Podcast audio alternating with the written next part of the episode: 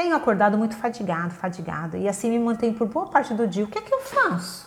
Antes de mais nada, uma ida ao consultório médico seria de bom tom para o diagnóstico acertado. Somado a isso, verifique aí a sua alimentação para observar os nutrientes ingeridos. Como manter um corpo saudável se alimentando precariamente, hein? Certa vez eu vi que nem sempre o mais gostoso é o mais saudável, infelizmente. E como tem sido aí as suas noites de sono? Pode afirmar que estão sendo de qualidade? O corpo é uma máquina que descansa para se recompor. Logo, nada de negligenciar seu sono. E para completar, que tal fazer uso da aromaterapia? O óleo que eu irei sugerir hoje já é de primeira mão, afirmo. Hipertensos devem se manter longe dele. É o óleo essencial de alecrim.